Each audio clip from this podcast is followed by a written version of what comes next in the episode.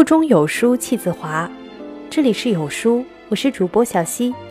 今天和大家分享的文章来自陶瓷兔子。后来我遇见许多下雨天，却再也不会冒雨见你一面。世间情动，不过盛夏白瓷梅子汤，碎冰撞壁，叮当响。跟前辈公干出差，五个小时高铁，正在聊着最新的提案，被忽然闯进视野的一个男孩打断。男孩看上去最多不过十五六岁，还穿着中学的校服，在二十二度的高铁里出了满头大汗。兴许是意识到自己的冒失，他往后退了一步，才讪讪地开口：“哥哥姐姐，能不能请你们帮个忙？”我喜欢的人今天过生日，能不能在本子上帮我写一句“生日快乐”？我因着那句嘴甜的姐姐运笔如飞，前辈却有心逗他。你喜欢的人过生日，你就准备送他这个？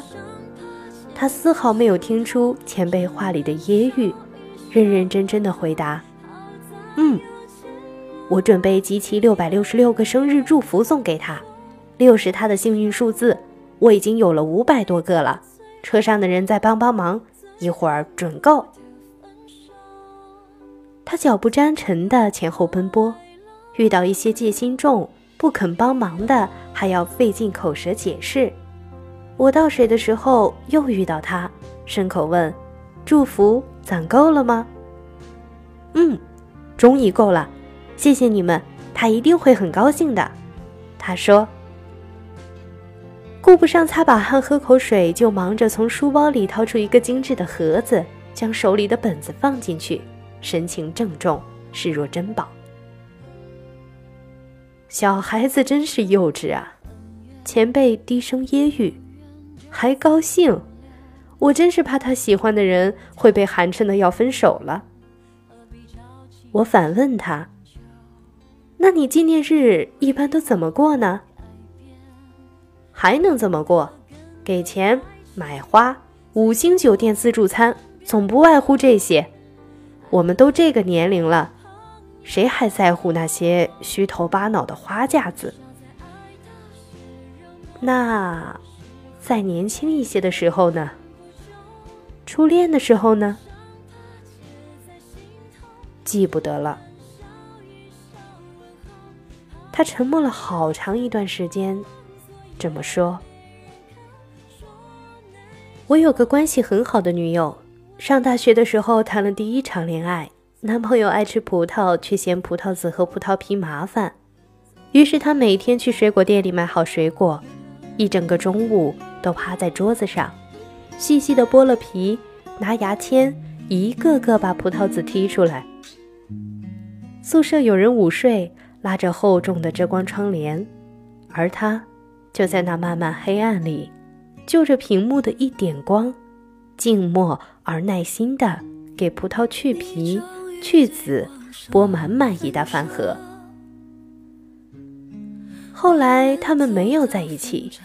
一年之后，他遇到了自己的真命天子。谈恋爱的时候不是不甜蜜，就连结婚后也时常在朋友圈里狂秀恩爱、撒狗粮。有次我们去她家聚会，买了很多零食和水果。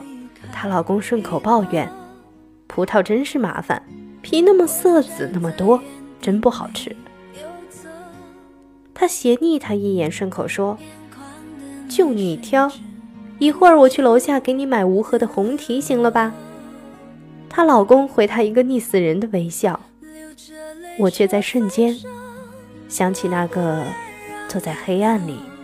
借着屏幕微光，每天耐心播出一饭盒葡萄的小姑娘，他很爱她，但成年人的爱情里有了太多的理智、分寸和自我，也学会了能用钱解决的，就最好别浪费时间的真理。那一夏天的葡萄。大概是他在爱情里做过最投入也最傻的事情了吧。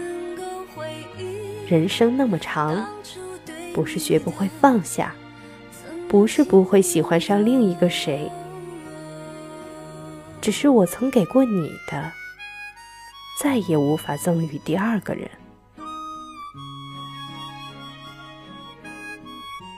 有次朋友聚会玩真心话大冒险，真心话的题目是：你在恋爱时做出过什么疯狂的事情？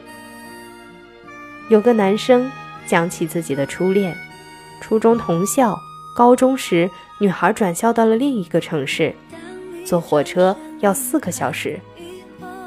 学生时代两个人都没有多少钱，抠抠巴巴。从早饭里节约着往返的火车票，可攒够一张往返的票需要好几个月的时间，他等不及，于是常常买那种坐到中途站点的票，然后走五个多小时的路去女孩的学校找她，在路边聊上一夜，见面完再走五个小时的路回学校，赶周一的课。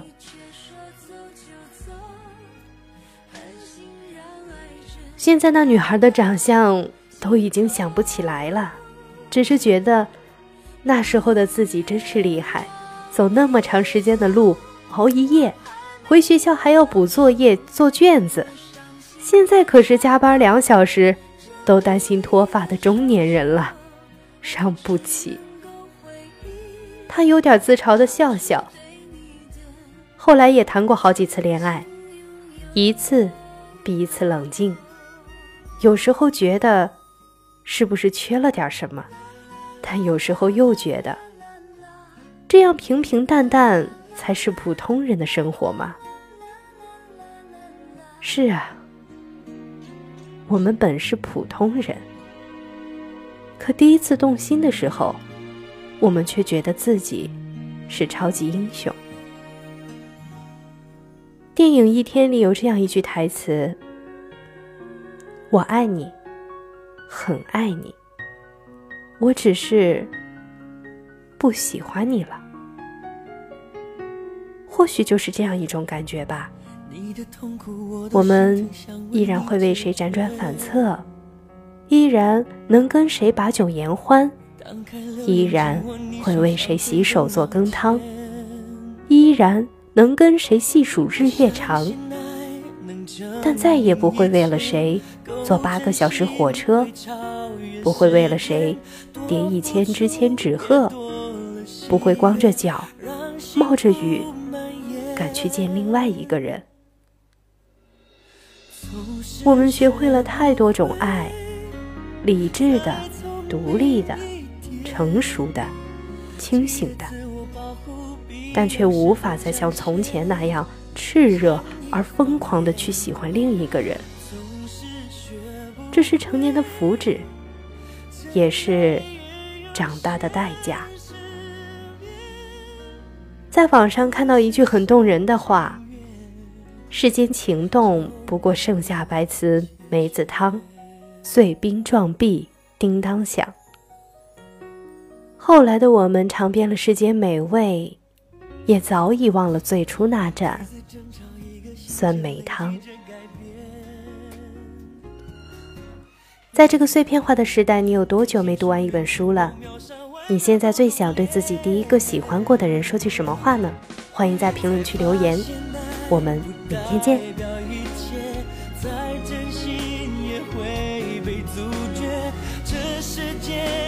学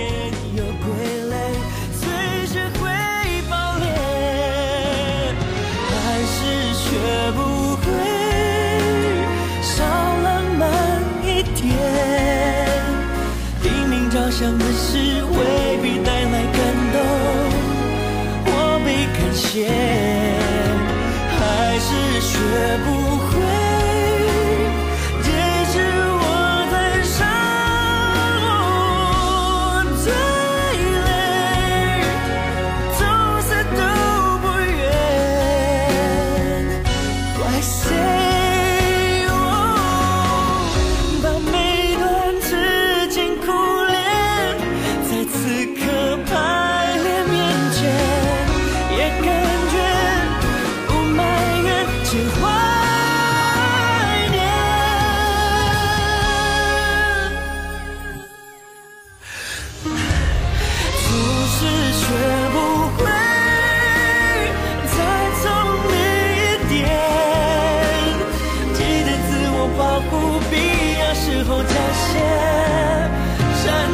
善意